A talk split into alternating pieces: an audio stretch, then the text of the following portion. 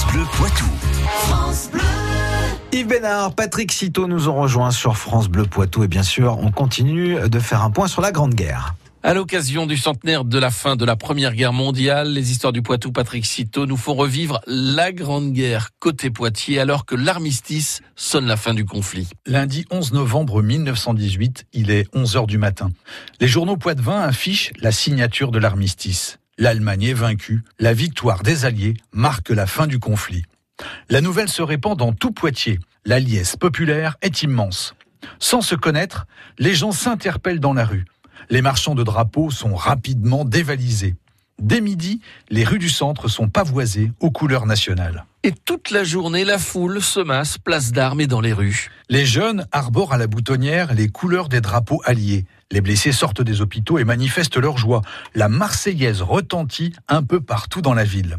La mairie se drape également des couleurs de la victoire. Des drapeaux y apparaissent à 14 heures. Une salve de 101 coups de canon est tirée par l'artillerie sur le plateau des dunes.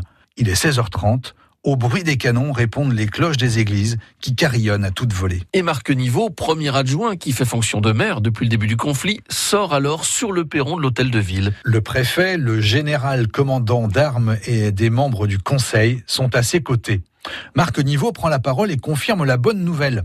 Un tonnerre d'acclamations monte de la place d'armes. Les mains se tendent, les chapeaux s'agitent, les détonations de fusées et de feux de Bengale se font entendre. Au milieu de la foule, des soldats américains manifestent eux aussi leur joie en lançant de vibrants coups de sifflet.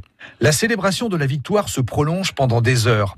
Dans la soirée, le centre-ville est très animé. Certains cafés ont des orchestres où les hymnes alliés sont acclamés. Réunis pour fêter cet instant historique, les Poitevins déambulent en chantant. La mairie et la préfecture sont illuminées. Une retraite au flambeau, précédée de trompettes, est organisée. Elle est suivie par des milliers de personnes. La fête dure jusqu'à une heure très tardive. Après plusieurs années de cauchemars, comme partout en France, Poitiers peut enfin célébrer la paix.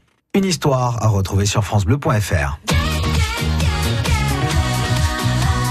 France Bleu Poitou.